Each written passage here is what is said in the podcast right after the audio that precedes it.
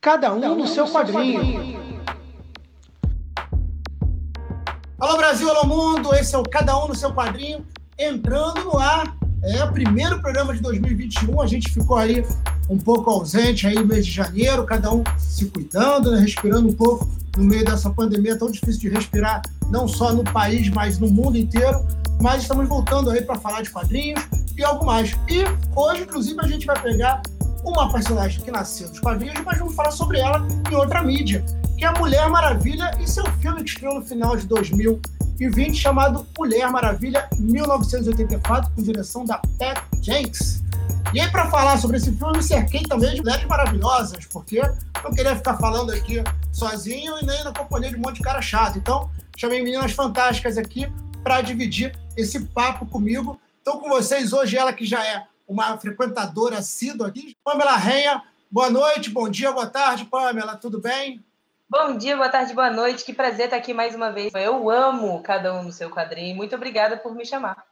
Ô, Pamela, por você ser uma metamorfose no quesito de trabalho, de emprego, é, de, de projetos, a gente se falou em dezembro, mas a gente já está gravando aqui em fevereiro. Conte aí o que, que você está fazendo, por onde você anda, o que, que você tem feito. Caraca, Lencinho, me pegou.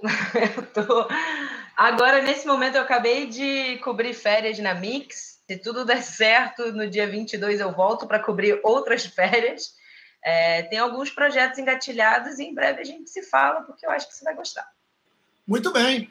Minha outra convidada está estreando aqui hoje no nosso bate-papo. Ela que vem do universo do jornalismo e do cinema. Nossa diretora, nossa roteirista, nossa documentarista e minha grande amiga, minha querida Ludmila Cury. Bem-vinda, Ludmila! Obrigada, Lencinho. Uma honra estar aqui conversando com vocês. Especialistas em quadrinhos, só tenho a aprender. Espero poder contribuir aí com alguns insights. Né? Fiz o meu dever de casa de ver os filmes. Muito bem, muito bem. Bom, já é alguma coisa, né? Senão vai ficar tipo agora. Não posso opinar, não posso, não posso opinar. Então, não, ainda bem que viu, né? Senão fica muda aí. Hoje eu vi o desenho animado, que eu não tinha visto ainda. O longa, o longa que conta a história também da Mulher Maravilha, que eu te recomendei. Isso, é. Ah, então daqui a pouco a gente fala dele. Bom, para quem está é, chegando aí para ouvir, vamos avisar desde já. É, com certeza a gente vai comentar algumas coisas que acontecem no filme, então se você não viu e não quer estragar essa surpresa, vai lá, faça igual a Ludmilla, faça o dever de casa, assista o filme e depois venha ouvir esse episódio. Agora também, se você quiser já saber tudo mesmo, se envolver aí, dane-se, vamos nessa, fica aí, porque a gente vai falar um pouco das nossas opiniões, do que a gente achou, e também para falar um pouco disso, a gente vai entrar um pouco na história, revelar algumas coisas que acontecem e tudo mais. Bom, no filme em si, uma breve sinopse, a Diana, né, que é apresentada no primeiro, apresentada, na verdade, desde o Superman versus Batman, nessa cronologia da DC, está trabalhando como arqueólogo né, no Museu Smithsonian, e ela meio que vive escondida do mundo desde sua aparição na Primeira Guerra Mundial. Não significa que ela não faça ações, ela está ali ajudando, mas sempre nas sombras. Esse filme se passa no ano de 1984, conforme diz o título, e ela está agora envolvida num perigo mortal, né, na face da conspiração do empresário Maxwell Lord e de uma inimiga misteriosa, a mulher Leopardo. Então, essa é a sinopse do filme que nós vamos comentar a partir de agora. Bom, queria dizer para vocês também que estão vindo que porque a Ludmilla é cineasta, é premiada, está aí no universo do cinema independente, ralando para fazer cinema nesse país para o audiovisual, mas ela não tem também tanto contato, ela já tem quase zero contato com esse universo dos quadrinhos, né? Então eu fiz esse convite para ela porque cada mídia é uma mídia, né? A Mulher Maravilha dos quadrinhos é uma personagem, a Mulher Maravilha do desenho é outra personagem, a Mulher Maravilha do filme ela ganha, quer dizer, não que ela seja outro personagem, mas ao levar essa personagem para diferentes mídias, pode sofrer novos contextos, pode sofrer adaptações, pode sofrer pequenas licenças poéticas, enfim, para que a história seja narrada para um público maior, que esse é o público do cinema. Você acha que esse é o público mais amplo para ter contato uma personagem ou com um personagem de quadrinhos, é o público do cinema. Logo também acho que quando o cara pensa o filme, obviamente ele pensa para muito além dos leitores e das leitoras de quadrinhos. Né? Ele faz uma obra muito maior. Então, é esse ponto de vista, um pouco de quem está vendo de fora, que a Ludmilla também pode contribuir com esse nosso papo hoje. Mas antes dela, Pamela, suas impressões sobre Mulher Maravilha 1984, um geralzão aí para a gente começar esse papo. Um geralzão, de início, eu já acho maravilhoso a gente ter tido esse filme no meio de uma pandemia, né? Tipo, de alguma forma, é isso que está representando na bilheteria, né? Enfim, a gente está com poucas produções no cinema, porque né, a gente está numa pandemia. É, então, a gente poder assistir esse filme no meio do caos que a gente está, eu já fiquei muito. Eu fiquei, eu fiquei feliz, na verdade. Tem algumas ressalvas, assim, eu, eu acho que o 1984 ele leva mais para essa coisa mais fofa, talvez. Não sei se esse seria o termo, mas o que eu senti mais é, é uma ternura, uma doçura, sabe? É ter que escolher entre ter o amor da vida dela, porque ela vive uma vida completamente solitária, mas ela precisa salvar a humanidade, porque ela é uma, uma heroína, ela é a Mulher Maravilha. Mas tem algumas coisas que me incomodam. Me incomoda, assim, o início do filme, ela, cara, é uma menina aquela criança e ela é quase o mestre Yoda, sabe? Tipo, ela faz umas paradas absurdas e que eu acho que é muito absurdo se a gente for fazer um comparativo com o primeiro filme dela, que eu acho que ela nem tem idade para isso, para ser tão, sabe? A gente sabe que a Mulher Maravilha envelhece num outro tempo. Tanto que em 1984 ela já deve estar ali com seus 70 anos, eu acho, por aí. É uma, é uma idade mais ou menos assim. Mas eu acho que ela fica muito foda, assim, uma criança muito foda. E, e eu acho que ela ainda estava num processo de, de mini Jedi, sabe? Tava ali tentando aprender e tal. Então aquilo para mim já é um corte muito brusco que eu achei de tempo e espaço. E aí corta depois já a gente tendo a Mulher Maravilha em 1984, já ter passado a Primeira Guerra Mundial, ela trabalhando, vivendo entre nós humanos, mas também tendo esse outro trabalho que é de ter os superpoderes e precisar salvar a humanidade de alguma forma, né? Eu acho que o filme tem umas coisas que me incomodam, mas que eu consigo entender que é para vender boneco, por exemplo. Assim, me incomoda muito a forma em que ela, ela usa a armadura, porque surge uma coisa ali. Para mim, me incomoda muito o lance de eles terem colocado ela já no, no avião invisível, porque esse avião invisível, logo depois, uma hora depois, a Mulher Maravilha já está voando. Então, para que ela vai ter um avião invisível? Né? Vamos, vamos fazer esse questionamento. Eu acho que tudo deveria ter um tempo para você se acostumar com isso. Então eu achei muito, eu achei essas coisas muito rápidas, sabe? Dava para você explorar melhor a Mulher, a Mulher Maravilha em 1984, ser uma mulher em 1984, ser uma arqueóloga, mas assim, eu achei a fotografia do filme belíssima, assim, nossa, eu fiquei várias vezes pausando aqui só para avisar, porque a gente está falando que a gente assistiu o filme e aqui não tem no Brasil HBO Max, enfim, que é onde tá, deveria estar sendo passado. Mas você consegue comprar na Apple TV ou no Google sei lá o quê, eu, eu, eu aluguei lá no Google para assistir, tá? Então, várias vezes eu fiquei pausando, porque eu realmente achei muito bonita a fotografia. Eu ficava parando para ver assim, nossa, caraca, olha isso aqui, pô, olha que bonito que ficou. Então, eu fiquei, eu, eu fiquei apreciando muito essa última vez que eu fui ver o filme, que foi agora. Eu não sou uma pessoa que acompanhei muito a Mulher Maravilha nas histórias em quadrinho, mas o pouco que eu sei nesse filme já foi muito, foi muita informação, entendeu? Para mim foi muito isso, assim. Quero saber agora da Ludmilla que assistiu aí também a Mulher Maravilha, 1984, mais uma vez interpretada pela Gal Gadot. Quais foram as suas impressões aí desse blockbuster super-heróico? Cara, eu gostei muito, na verdade, assim, eu acho que o filme ele explora bem como que a mulher independente é, não é bem vista ainda, né? No universo do trabalho também, né? Enfim, socialmente, né? Eu acho que tem uma pegada aí boa de tratar as questões psicológicas, né, da Mulher Maravilha, os conflitos da Mulher Maravilha, com a mãe, com o namorado, com o amor lá da vida dela. Mas eu também acho que o filme escorrega em, um, em algumas centralidades é, masculinas, assim. É, por exemplo, o Trevor, né, que é o sensato de que ele não pode, é ele meio que fala não, você não pode né, comprometer os seus poderes comigo, né? Não é ela que fala, porra, vai-te embora que você, que você tá. Né, eu tô ficando fraca. É, não, essa questão, verdade, Ludmilla, essa questão, cara, é, é, é, isso me incomodou ontem. Foi a primeira vez que me incomodou. Eu tava vendo, eu falei assim, ué, mas então a Mulher Maravilha, ela pensou em não ser mais Mulher Maravilha para ficar com boy? É, ela considerou e ele que fala: não, não, você é a Mulher Maravilha, né? Tipo, você tem uma missão aqui. Ah, pô. Fiquei chateado com essa parte. Tava indo tão bem.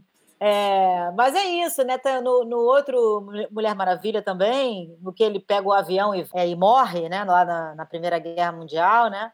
é, também é, ela meio que fala fica e ele fala não, eu vou, eu tenho que salvar o mundo. E no desenho também a primeira cena é essa cena dele chegando e caindo lá em Themyscira. Como é que fala, gente? Esse nome desse lugar?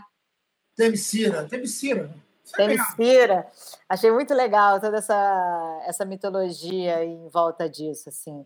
Tem, tem, é muito rica, assim, a, né, os dois filmes, né? Na verdade, eu acho, historicamente, né? Tem umas listas de créditos, assim, gigantes, né? Quanta gente não trabalhou nesse filme, né? Mulher Maravilha 84, que é, assim, impressionada. Ludmila, só também para situar a galera que está ouvindo, esse desenho que você citou é o Mulher Maravilha Linhagem de Sangue, foi lançado alguns anos atrás, que foi o, o desenho teste para antes de fazerem o longa live action. Só para a galera que está ouvindo situar que você falou, oh, o Steve Trevor na animação, para a gente saber que animação que você está falando. Pois é, essa animação. Então, é a animação, porque pelo menos os outros dois filmes de ficção começam com esse passado né, da infância dela, né, que te dão aquele resumo de quem é essa personagem. Uma, como se fosse uma retrospectiva dessa né, da infância da, da heroína. É, já o desenho, não. Esse Mulher Maravilha Linhagem de Sangue começa com é, já começa com o Trevor, o acidente do dele, que é, né? Parece que ele que é o protagonista. Não é, mas de alguma forma eu acho que o filme, os filmes, todos os filmes ainda escorregam é, numa centralidade do masculino, uma, né, de certa forma, num, num machismo estrutural, narrativo, né, de alguma forma. E no filme da, da, da, Mulher Maravilha, eu também queria criticar que tem muitas louras, louras demais. Não sei se precisava ter tantas louras, né? A uhum. mãe, a tia, né, que são as grandes é, referências, né? No desenho não é loura, pelo menos, a mãe da, da, da Mulher Maravilha. Então, também queria fazer essa crítica. Bom, então vamos lá. Mulher Maravilha 1984, eu fui ver com a expectativa lá embaixo, mas me surpreendi. Eu acho que a Gal Gadot já, a, a outros já faz muito bem a personagem. Ela não é assim uma grande atriz, mas ela veste bem aquele uniforme, veste bem aquela personagem, passa sinceridade ali no que faz, enfim. A gente compra nela como Mulher Maravilha desde que ela apareceu no Superman vs Batman. Tem aí a, o Pedro Pascal e a Kristen Wiig, que são também ótimos atores. Aí sim são melhores atores do que ela quando aparecem. Contracenam muito bem com ela, contracenam muito bem entre si. De repente, falta um pouco mais esses personagens na tela, eu acho que de repente eles poderiam ser mais desenvolvidos, como a própria Princesa Diana poderia ser mais ter sido mais desenvolvida. Eu acho que peca um pouco essa longo, esse longo tempo que ela fica fora de fazer aparição pública. Ela aparece lá na Primeira Guerra Mundial, depois ela fica escondida e vai seguir escondida até a época lá de Superman e Batman. Então, quer dizer, você vê ali que nesse filme, você pegando essa cronologia, esse filme ela serve para ganhar um pouco mais de decisão e aparecer mais como guerreirona anos depois do Superman Batman. Mas dentro de tantos conflitos mundiais que aconteceram nesse período, fica um pouco questionamento de por que, que ela, ela não fez uma aparição, né? Como é que ela fez esse tempo todo? Será que ela viu a humanidade se ferrando e, e não quis combater aquele mal, se omitiu aquilo? E, ao mesmo tempo, essa, essa motivação mesmo que, que vocês dois destacaram, que parte muito da presença do Steve Trevor, e que, sei lá, parece uma Todo mundo pode ter uma fossa que dure muito tempo, mas mesmo que você esteja numa fossa que dure meses, anos e tudo mais, você se relaciona com as pessoas no, no sentido de amizade, no sentido de você ter círculo, no sentido de você é, interagir com as pessoas. No, próprio primeiro filme, ela faz amizade com as pessoas, e uma cena que me chamou a atenção é que ela aparece ao lado da secretária do primeiro filme. A secretária já velhinha, e ela ainda com a idade que ela aparenta sempre ter. E aí você pensa, pô, essa amizade durou a vida inteira, então essa pessoa não fez outra amizade, por que, que, ela realmente não fez amizade? Só pelo medo de perder as pessoas? Dizer, o medo de perder as pessoas é um, é um fator que a gente sabe pode ser. O medo é um fator que às vezes é, imobiliza as pessoas. Mas é, ela é uma guerreira amazona, daqui, né? ela, é mensageira da paz e uma guerreira amazona, né? uma embaixadora da paz. Né? Então, esse tempo todo, essas décadas todas que ela fica né, totalmente é, assim aparecer, ou que de repente vão criar retcons aí, dizendo que ela apareceu, mas não sei. E aí a gente pode entrar em falar do filme propriamente, né? Eu acho que o filme abre com aquela cena lá, da criança ainda disputando com as outras Amazonas. Eu acho que essa cena serve para dar um recado moral, né? Ela, tipo, ela já ali, ela já conta um pouco o filme, né? Ele é um filme sobre escolha. Você, se você é um filme que a moral daquela competição ali que ela ganha, quer dizer, ela chega primeiro que as outras, mas no momento ela, ela cai do cavalo, né? então ela tem que fazer uma, ela, ela tem que pegar um atalho para conseguir é, vencer essa primeira competição, e aí ela recebe uma moral lá da Robin White, a guerreirona que chega lá para ela e fala assim, ó, a vida você não ganha nada com atalho. Atalho, né, você precisa conquistar as coisas de fato. Né? Você não pode pegar atalhos. Não é honesto você pegar atalhos. Então, você entende que vai ter algum momento no filme uma opção dela pegar algum atalho para se dar bem que ela vai ter que abrir mão para vencer de verdade. Então, eu acho esse início assim, como um filme familiar, um filme didático, ele serve para isso. Mais alguma coisa que eu deixei passar batido dessa cena, alguma impressão que vocês têm dessa cena ainda dela criança, disputando? Então, como é um filme blockbuster, como é um filme de super-herói, por mais que histórias em quadrinhos ou, ou filmes de super-heróis não são só para criança, mas em sua maioria é importante que as crianças tirem proveito de alguma coisa daquilo. A gente que já está mais velho já sabe certas coisas, né? Assim, ou pelo menos a gente acha que já sabe. Então eu acho bonito esse início, eu acho que é, é, é realmente bom, ele já dá a introdução bom do filme. A minha crítica é só porque ela sabe tudo, ela já é boa em tudo, ela já consegue até pensar a artimanha de, de conseguir não acertar para sair o azul, que é a cor dela, e aí ela meio que pega esse atalho e, e, dá uma roubada ali. Só que mesmo assim, ela foi esperta dessa, porque o atalho que, que ela fez precisaria de um raciocínio lógico muito, muito brabo. Mas assim, eu acho bonito, eu acho maravilhoso a parte em que ela toma esse esporro, né? Que ela fala assim: não, você não, você não ganhou. Senta lá, Cláudia, fica ali, ó. Você tá erradinha. As pessoas ali, você vai agora ver geral comemorando, você vai ficar aí. É igual o pai e mãe quando briga com a gente.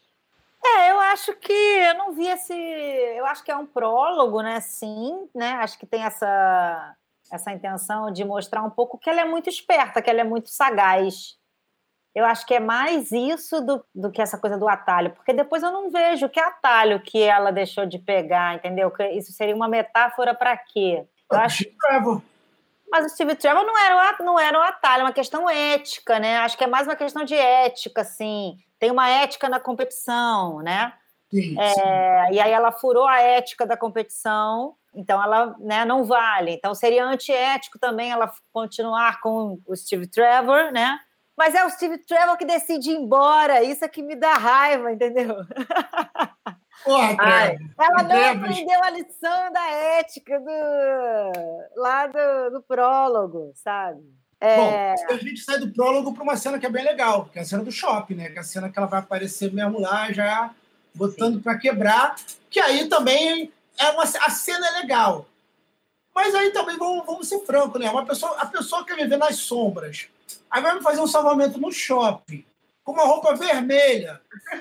Pô, ela, é, é, o mesmo universo lá do Batman, né? Porque não tá de ninja, tocar ninja, não sei o que tal, né? Tipo, eu não quero que ninguém me veja, eu tenho um laço dourado e uma roupa vermelha. Aí ela vai, aí ela, mais bom lá, é uma cena divertida, né? Ela vai, quebra as câmeras, não sei o quê. Aí ela vai, e ela faz o pacto que ela vai fazer várias vezes com o filho do filme, que eu acho também que é aí que dá linha também do que o filme é, né? De que, pra quem assistiu esse filme, que ela virou com uma criança e faz. E a criança dá uma piscadinha, ela dá uma piscadinha, e aí eu acho que aí nesse ponto eu acho que também se definiu muito a Mulher Maravilha nesse filme, principalmente. Eu acho que esse filme sofre de um problema, né? Ele, ele quer dizer, um problema do, do universo que ele está presente. Porque é um universo meio que está perdido, né? Aquele projeto da Liga da Justiça não, deu, não foi para frente, o Batman já vai ser outro caro, o Henry Cavill, o cara Superman, não, não vai voltar. Então ela faz parte de um universo que, foi, sabe, como se. É um barco meio que a deriva ali, a franquia da Mulher Maravilha. Mas nesse universo da, da, da DC Comics que a gente viu nos últimos anos, eu acho que o Superman nunca conseguiu simbolizar uma coisa da esperança e da amizade que o Christopher Reeve conseguiu simbolizar nos filmes dos anos 70 e 80. Sabe? Aquele Superman, o azul dele era mais claro, o vermelho era mais chamativo, ele, ele aparecia, ele, ele conversava com as pessoas, ele dava uma coisa, ele, ele, apesar de ser um cara super forte, ele tinha uma coisa de ser o, o cara que trazia a esperança. E eu acho que esse filme, a partir desse momento, até a última cena, a forma, inclusive, que a, o confronto final com o vilão é resolvido, a gente vai chegar lá ainda, mas só adiantando aqui, eles botam o personagem da Mulher Maravilha como a esperança desse universo. E aí, a esperança, dentro da esperança também cabe esse lado mais inocente, que é a esperança inocente da criança. A criança traz muito essa coisa. A criança também simboliza muito a esperança. Então, ela virar para a criança, logo na primeira cena, botar a mão na boca, fazer shh, e dar uma piscadinha, a criança dar uma piscadinha e ficar tudo certo, sabe? E, e não tem ninguém para fazer um retrato falado daquela pessoa colorida que apareceu, ninguém para descrever, né? ninguém para espalhar essa notícia. eu acho que dá um pouco também a linha que o filme vai seguir. É isso, é uma cena que eu gostei da cena do shopping. Vocês gostaram também? Eu gostei da cena do shopping. Eu gostei, mas e não, e não, me, não me surpreende que ela esteja com aquela roupa. É a roupa dela de Mulher Maravilha, ué. Que nem o Superman que aparece, que quando é o Superman, ele tá de capa e, né, não, ele troca até de roupa para fazer a sua performance. Mas né? ele não quer ficar escondido. A Mulher Maravilha ali quer ficar nas sombras. Ah, e acho que é um, um erro conceitual, né? E o que eu achei, na verdade, que ficou um pouco assim. Eu fiquei com um pouco com a sensação que o filme se passa nos anos 80 só para ter essa estética de anos 80, que é uma estética que atualmente é revisitada. Eu achei um pouco gratuita essa escolha dos anos 80 para essa história. É uma história que, tirando aquela parte com os árabes, né, que tem uma não tem, tem um contexto assim, né, de é, anos 80, conflito Oriente Médio, eu achei. É, Guerra Fria, né?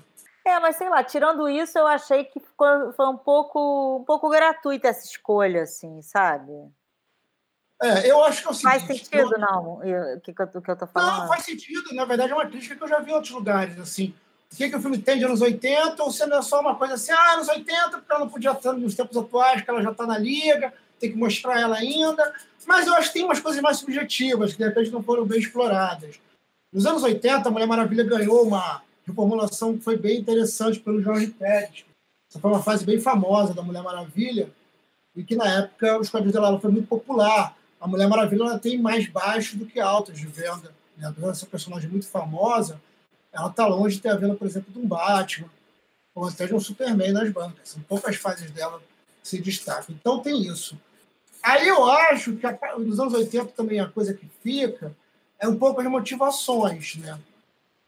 Bom, o Max Lord, que é o personagem do Pedro Pascal, ele nos quadrinhos ele surge como um empresário oportunista nos anos 80. Ele vira uma espécie de patrono da Liga da Justiça, uma fase conhecida como, como uma fase da Liga da Justiça cômica, né? que dura dos anos 80 até os anos 90. Quando acaba essa Liga da Justiça, nos anos 2000, eles reformulam esse personagem e ele são os poderes que ele controla a mente das pessoas. E aí, em algum momento, ele controla a mente do Superman. E aí, quando, a partir do momento que ele controla o Superman, que é o cara mais forte de todos, a Mulher Maravilha fica fala assim: só tem uma forma de eu libertar o Superman. A Mulher Maravilha vai e mata o cara, mata o Maxológico.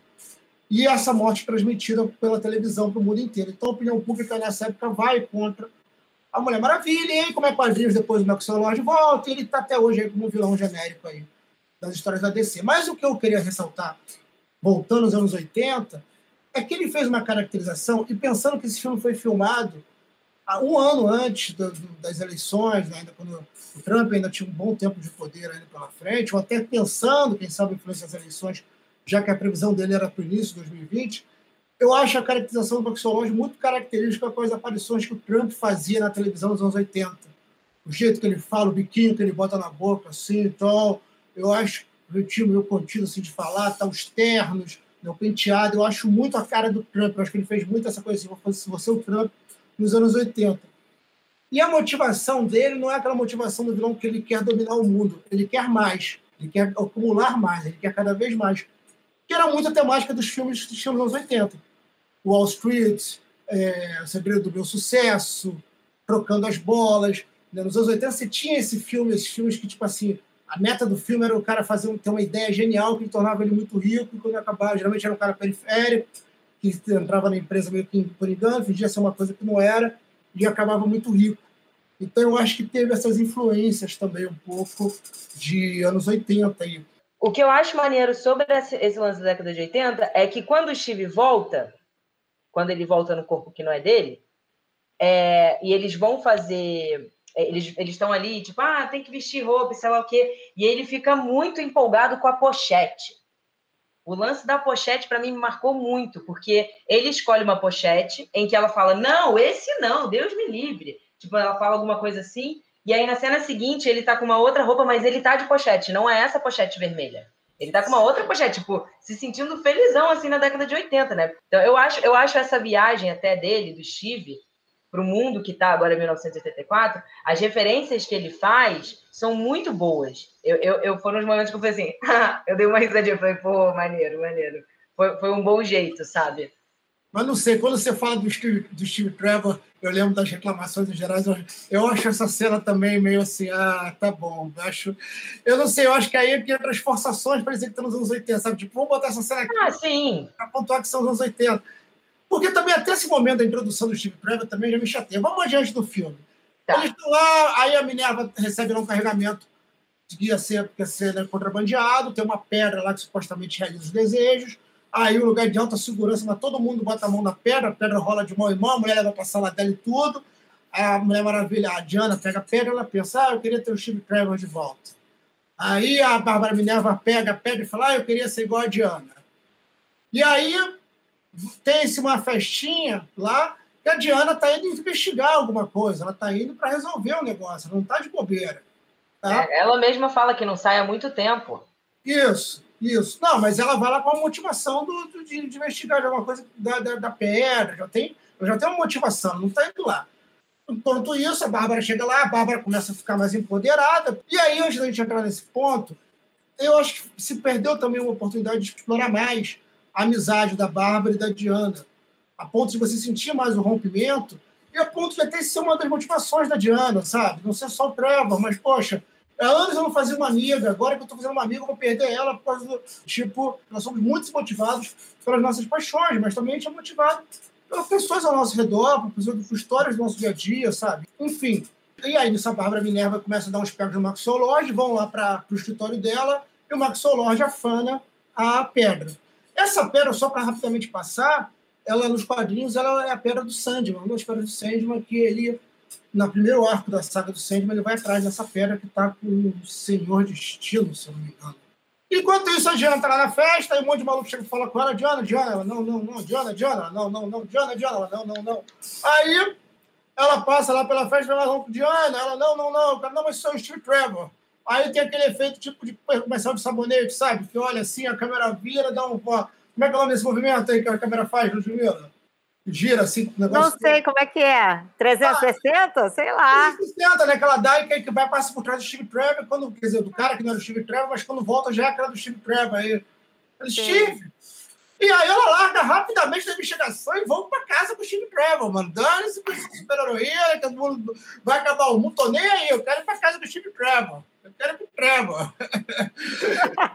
Acho que isso aí não me incomoda, não, porque acho que tudo bem ela querer ir embora transar com o Steve Trevor, entendeu? O problema é ela querer abrir mão das forças dela por ele. O problema é, para mim, ela, sei lá, naquele outro filme, no primeiro filme, tem uma hora que ela é ele que fala para ela usa o escudo Diana pô isso aqui para mim é um problema sabe na hora que ele determina a ação dela num momento de de decisão, de conflito, sabe? Mas ela querer transar com ele, eu acho tranquilo. Mas, não é ela querer transar, não. É o que acontece depois que dá uma, uma caída no filme. Que aí, porque ele chega no apartamento, já tem a transa, não tem a transa, e aí ele se toca que ele está no corpo de outro cara, que o cara tem uma vida, né? Ah, não, mas pô, tô no corpo de outro cara. O que, que será que ele é? Será que ele tem amigos? Será que ele tem família? Será que ele tem mulher? Tipo, não, eles tomam. Não, não, gente, e aparentemente ele é um cara que não tem amigo porque ninguém sentiu falta deste corpo. Ninguém perguntou assim, gente, por onde anda o fulaninho? Não, o fulaninho ele não existe. Ele não existe. Ele só existe nessa parte e na cena final. De resto, ninguém sente falta desse brother. E olha que ele usa roupas claras, deveria ser mais notado.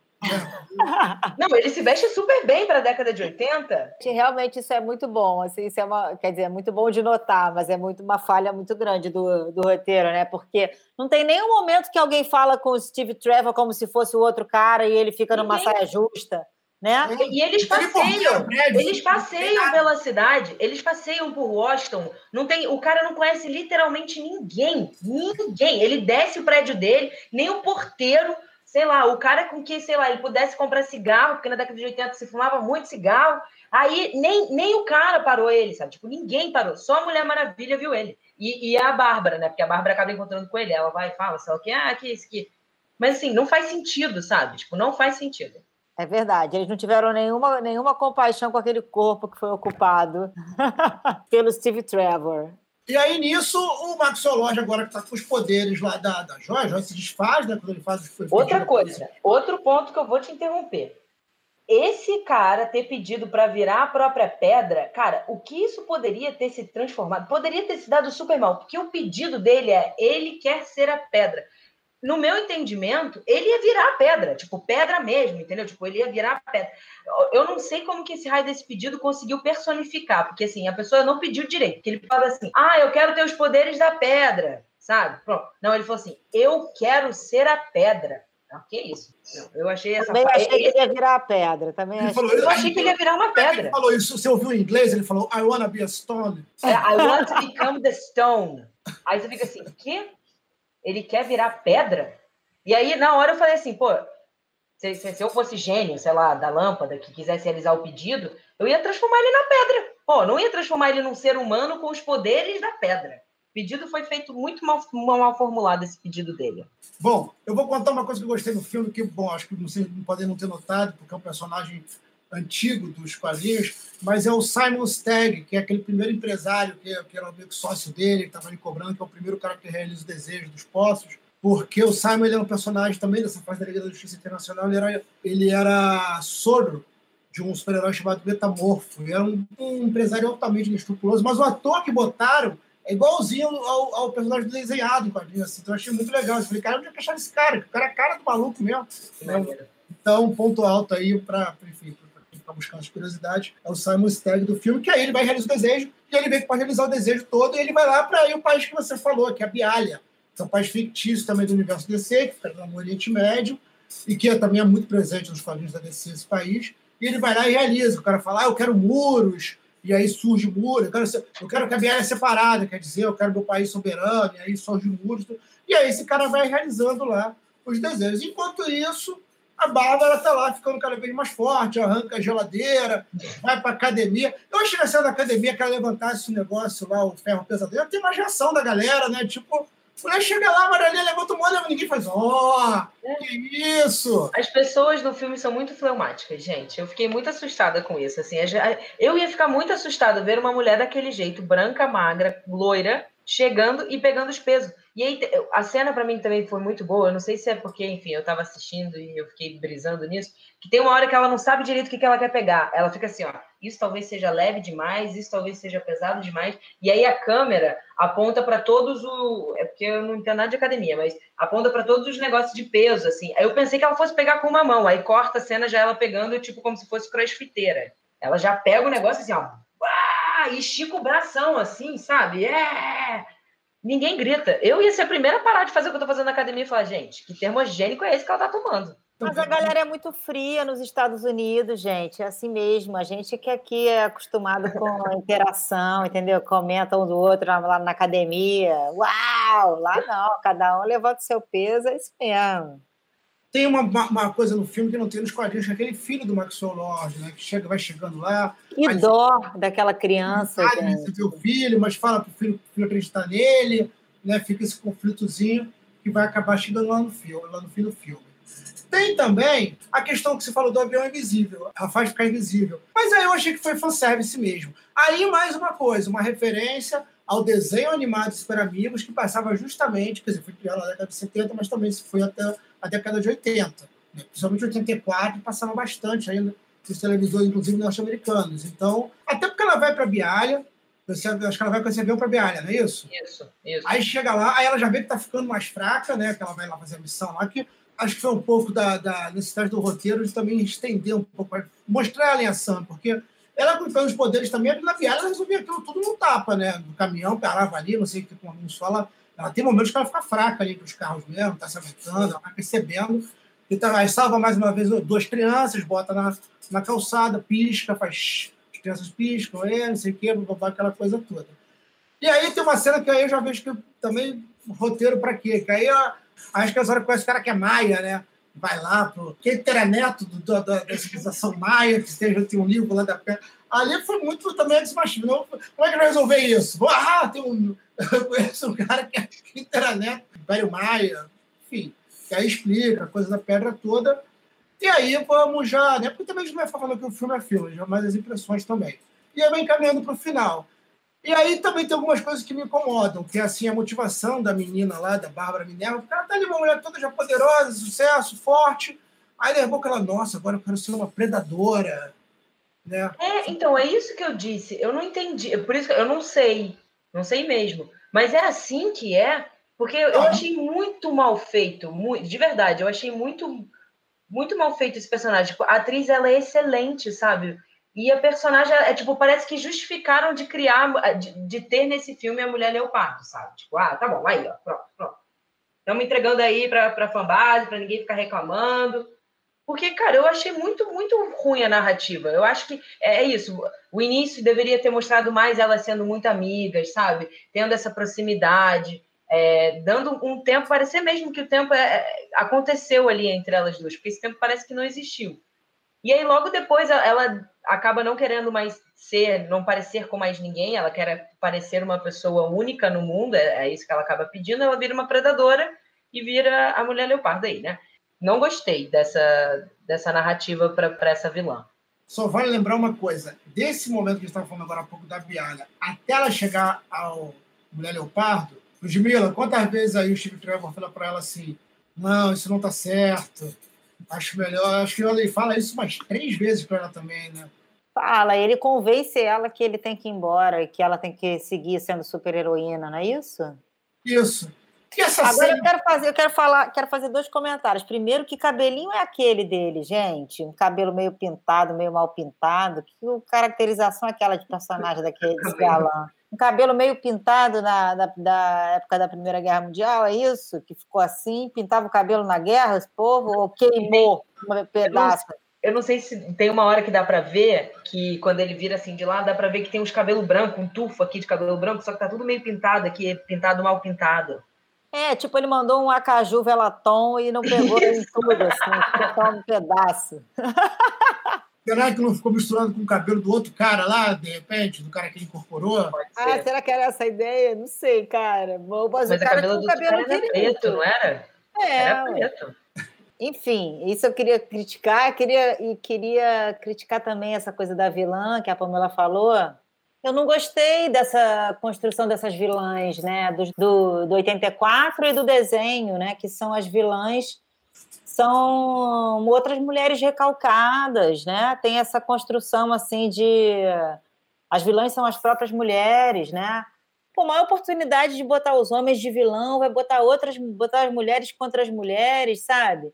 Acho que assim, o filme da Mulher Maravilha, o discurso da Mulher Maravilha pode ser muito mais feminista.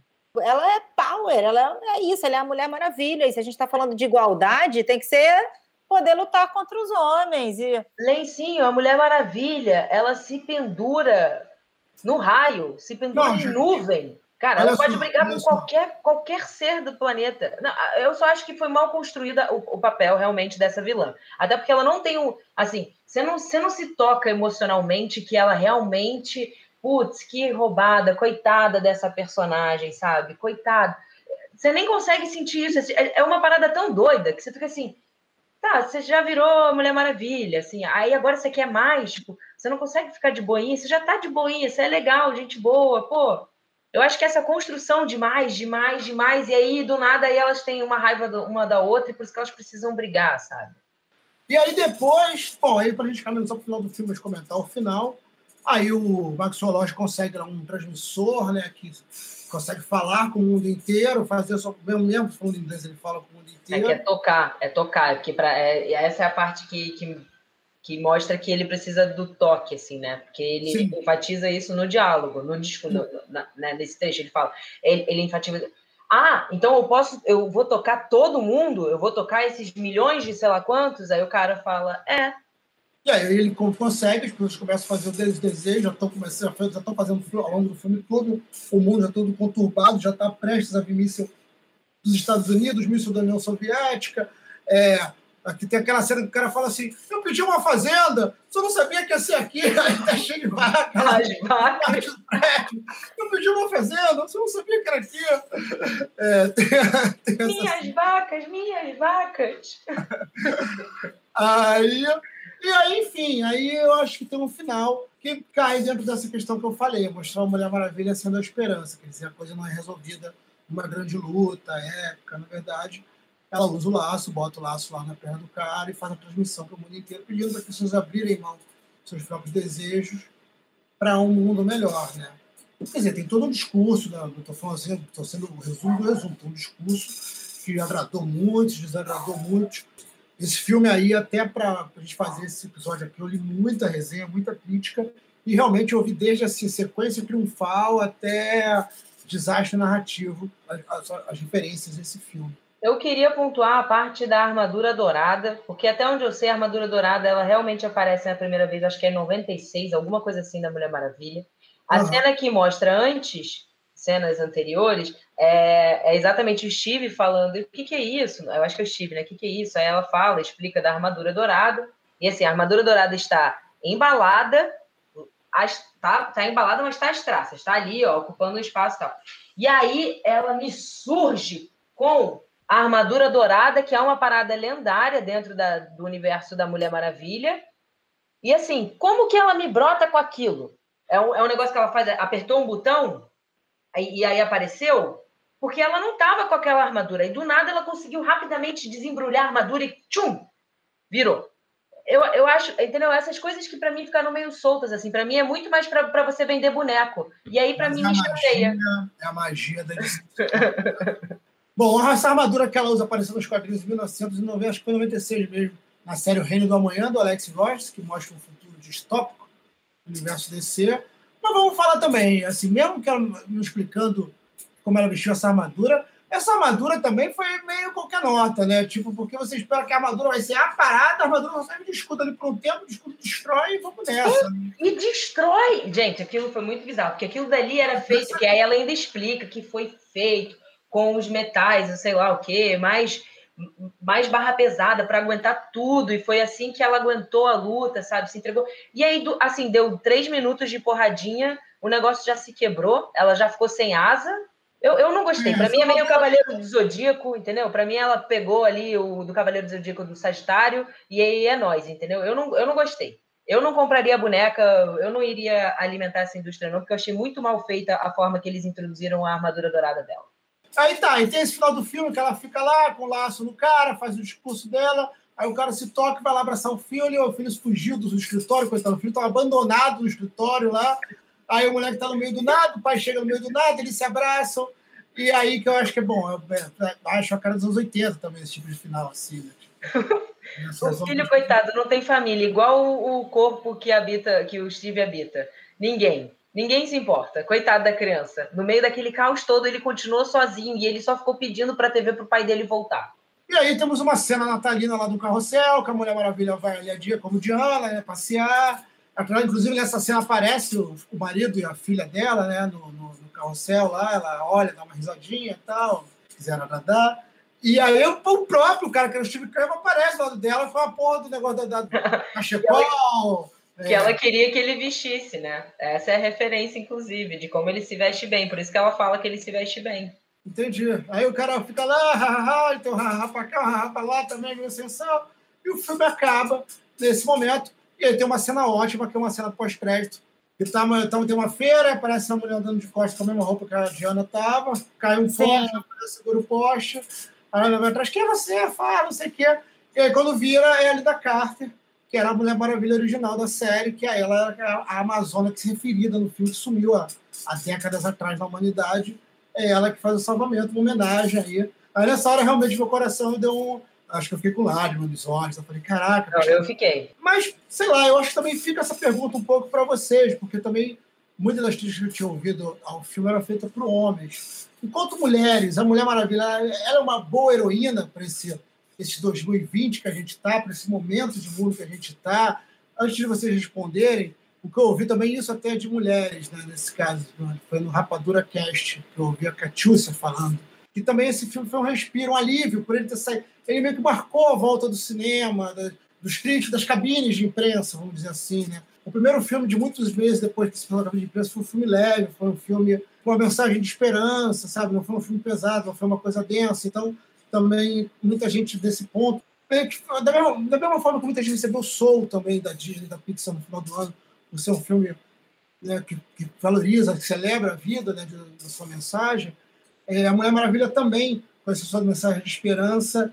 Aí eu devolvo para vocês. Então, pensando filme, uma impressão geral do personagem, do que, claro, a partir do filme, o que, que vocês acham aí dessa Mulher Maravilha para essa geração aí 2020? Ah, eu acho que ainda pode melhorar muito é, Mulher Maravilha, assim, em termos de empoderamento feminino e posicionamento político, uma geração atual tão, tão feminista, tão engajada. Acho que a diretora tem que ter mais liberdade. Talvez tenha que ter mais é, mulheres nos créditos, né? É, realmente, eu acho que a indústria cinematográfica ainda é muito machista e escorrega muito. Nem quando, nem quando se faz um filme da Mulher Maravilha se consegue construir uma narrativa de fato feminista, sabe? Que vergonha, né? Então, acho que tem que ter mais autocrítica aí dessa indústria, sabe? Tem que ter, tem que se modernizar mais aí, se atualizar mais, né? Eu acho. Enfim, é, gosto da Mulher, da Mulher Maravilha, mas gosto tanto dos momentos que ela se posiciona que me incomoda que ela não se posicione mais. É isso. É, eu acho que eu tenho a mesma impressão que a sua. Eu acho que a Mulher Maravilha é, é importante você ter uma figura, uma super-heroína, um, sabe? É importante você ter. Sempre foi. O que me incomoda é porque ela sabe muito, faz tudo, sabe tudo. Aí, aí me incomoda, porque aí perde a graça de, de você poder estar tá fazendo outras coisas. Ela e o, Homem, e o, e o Superman são dois chatos para mim dentro do universo, porque eles já são bons em tudo. Mas é, eu concordo com essa parte, assim, me incomoda muito é, ter ainda algumas falhas da parte feminista, sabe? Tipo, obviamente a Mulher Maravilha não iria escolher o Steve, sabe? Não, não poderia ser uma, uma, uma dificuldade tremenda em que o cara tem que pedir, sei lá, três vezes durante o filme que ela precisa salvar a humanidade e, e abrir mão dele, sabe? Do, eu gosto muito do discurso dela quando ela é, salva a humanidade, né? Que ela tá ali com o laço, enfim o discurso é muito bonito. Eu gosto desse, desse, desse carinho que ela tem aproximação com as crianças. Até quando ela, ela, a primeira cena dela com a Bárbara, ela ali, sabe, dando esse tipo, não, vamos conversar, pô, vamos tentar ser amiga. Ela não fala vamos tentar ser amiga, mas ela vira e tem uma hora que ela fala, ah, então a gente pode talvez almoçar, porque ela sugere isso, né, no início, para que elas possam almoçar junto. Eu acho que é importante, mas eu acho que peca muito nisso mesmo. Pontuo igual a Ludmilla, que eu acho que falta ainda feminismo, porque a gente está numa sociedade agora que mulheres estão muito mais empoderadas, pelo menos assim espero, né? É um filme que ainda é conservador, assim, né? De certa forma, né? No, tanto no, na, na própria construção da personagem ainda é conservador, sabe? Eu acho. Sim. E aí eu acho que agora sim a gente cai na própria história da Mulher Maravilha, né? Porque antes da gente gravar esse programa, esse podcast aqui, esse papo, é, eu fui embasar um pouco a Ludmilla do, do universo da, da, Mulher Maravilha no, nos quadrinhos e até em outras mídias, e a gente constatou isso, né? Quer dizer, primeiro, uma coisa que eu já sabia, mas que chamou muita atenção dela, né? o fato da própria personagem ter, ter sido ainda é, a porcentagem de homens que escreveram as histórias escrever e desenhar a história da Mulher Maravilha é muito maior do que a de mulheres. Né? São poucas autoras, proporcionalmente pouquíssimas autoras e desenhistas trabalharam a Mulher Maravilha. Né? E, ao mesmo tempo, por ela ser a panteão do que é chamada Trindade da DC Comics, né? que é o Superman, o Batman e a Mulher Maravilha, eu acho também, Ludmilla, que no próprio quadrinho ela se tornou conservadora, né? ela, ela em muitos aspectos, né? porque ela acompanha, em muitos momentos, essa essa moral né, dos, dos quadrinhos, ainda mais desses personagens, que são personagens muito mais antigos, se a gente parar para pensar nos personagens da Marvel Comics. Né? Eles surgem no final dos anos 30 e nos anos 40. Né? Os da Marvel vão aparecer nos anos 60. Então, eles aparecem no contexto pré-guerra mundial, depois Guerra Fria, ou pré-Segunda Guerra Mundial, ou no início da Segunda Guerra Mundial, depois durante a Guerra Fria, durante a censura dos quadrinhos nos anos 50. Então, essas histórias todas. Bom, para quem quiser saber mais da Mulher Maravilha, eu vou dar a dica do livro aqui para falar um pouco dela, chamado A História Secreta da Mulher Maravilha, é, escrita por Jill Lepore, saiu em 2014, eu não sei muito como é que tá para achar, mas recomendo. Ela conta a história da criação da Mulher Maravilha, que surgiu nos quadrinhos em 1941. Mas o que é legal falar é que ela foi criada por William Moulton Marston. E esse camarada, William Moulton Marston, ele era um psicólogo, coisa assim, e ele foi o cara, ele inventou um dos detectores de mentira, né? Então, você vai entender por que, que anos depois a Mulher Maravilha ia usar o laço. Ele era casado com duas mulheres. E ambas eram ligadas ao movimento feminista da época. Né? Então, a primeira coisa que a gente constata é que talvez esse cara não tenha criado a Mulher Maravilha sozinha. Né? Talvez essas, essas parceiras dele, essas mulheres, que também estudaram, também eram pessoas da academia, né? É, podem ter conseguido criar, podem ter é, criado em conjunto com ele a personagem, ou colocado bastante ideia, ou servido tanto de modelo, para traço, como também para todos os ideais. E aí a Mulher Maravilha, quando surge nesse primeiro momento, ela tem muito essa coisa da corrente, né? ela sempre aparece desenhada quebrando corrente, com, com objetos fálicos, tipo mísseis coisas assim apontados para ela. E essa imagem de mulheres quebrando correntes era a imagem que muito, o movimento sufragista usava. Né? E aí, o próprio William Marston, ele cria vilões para a Mulher Maravilha, baseado em colegas dele da faculdade, professores dele, que é, defendiam o machismo, defendiam a mulher como uma figura inferior. Então ele transformou, então tem o mais famoso é o Top Cycle, que está até hoje. Quem quiser conhecer, pode ver a atual animação da Arlequina, que ele é um dos personagens. Inclusive ele fica lá, né, xingando a Arlequina né, enfim, e ela, é sacaneado por isso, né? Ele tira uma onda com ele, por ele ser um machista babaca. Mas, enfim, acontece que o William Moulton Marston, ele morre ainda nos anos 40, acho que em 46, uma coisa assim, e nisso a Mulher Maravilha é incorporada ao universo da DC Comics, que acho que não tinha esse nome ainda, então ela é incorporada ao universo da Sociedade da Justiça, e aí ela meio que passa a fazer parte daquela propaganda que os Estados Unidos fez através de todas as mídias, né? produtos de entretenimento, que é de devolver a mulher para o lar, né? Porque quando os homens foram para a Segunda Guerra Mundial, e muitos homens foram para a Segunda Guerra Mundial, as mulheres ocuparam as fábricas. E quando eles voltam da Segunda Guerra Mundial, eles querem ocupar as fábricas de novo e querem que as mulheres voltem para o lar. E aí você começa a ver uma Mulher Maravilha que aparece na capa de revista de avental, servindo, por exemplo, biscoito para o Batman Superman. Ou quando acaba as missões da Sociedade da Justiça, a Mulher Maravilha é secretária do grupo que fica datilografando as missões que eles acabaram de concluir. E assim foi por muito tempo. Então, a, é, a própria personagem ela perde esse apelo inicial que ele poderia, ela poderia ter junto às mulheres, né, pelo seu quadrinho poderia gerar mulheres, para ser mais um quadrinho genérico de super-herói que coloca sempre a mulher sobre aquele olhar masculino, estar ali para servir, aquela, aquela coisa toda. É, como a gente falou mais cedo, quando, aliás, como eu falei quando eu briefei a Ludmilla para esse papo, é, a Mulher Maravilha em 2017, né, depois a gente ter visto o Superman voar nos anos 70, depois a gente vê o Batman do tipo nos anos, 90, nos anos 80 e 90, depois a gente vê os X-Men na década de 2000, Homem-Aranha, Homem de Ferro e todo mundo, a Mulher Maravilha em 2017 foi a primeira super-heroína a ganhar o um filme. Né? A gente já teve anti-heroínas fazendo filmes ruins, como foi o caso da Electra e da Mulher Gato. A gente teve heroínas alternativas, como a Tank Girl, nos anos 90, mas uma super-heroína com anos de história, de representatividade, de décadas de fãs, de gerações seguidas de fãs, a primeira vez que teve foi com a Mulher Maravilha em 2017, logo na sequência da Capitã Marvel do universo Marvel, e agora temos a Mulher Maravilha em 1984. Acredito que, assim como vocês, a gente espera também mais super-heroínas no cinema, mas só com filmes mais bem construídos, com personalidades mais fortes, possam ser sentidas melhor pelas mulheres e por todo mundo. Concordo. É isso, meninas? Concordo. Bom, gente, então estamos chegando ao fim aqui. Queria agradecer a presença. Só também fazer uma, uma indicação aqui, que é o filme Professor Maston e as Mulheres Maravilhas, que conta a origem da mulher, essa, conta como ela foi criada pelo autor e suas esposas. Eu não vi o filme, vou dar uma aqui de Silvio Santos, eu não vi o filme. Então, assim, não vou nem falar que disseram que minha filha viu e disse que é muito bom. Eu não vi o filme, mas dizem que o livro é melhor do que o filme, se aprofunda mais. Então, quem quiser procurar o livro é A História Secreta da Mulher Maravilha, e quem quiser procurar o filme, Professor Marston e as Mulheres Maravilhas. Agora sim, agradeço Pamela Reia, agradeço Ludmilla Curi, que foi a nossa convidada aqui para dar essa consultoria, esse lado esse cinematográfico aqui, para saber se passou batido ou não a Mulher Maravilha.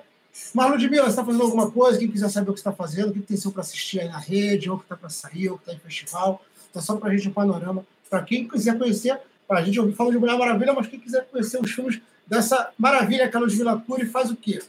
Ah, eu faço cinema, faço bastante documentário. Meus filmes estão todos no Vimeo, vimeo.com.br Ludmila Cury.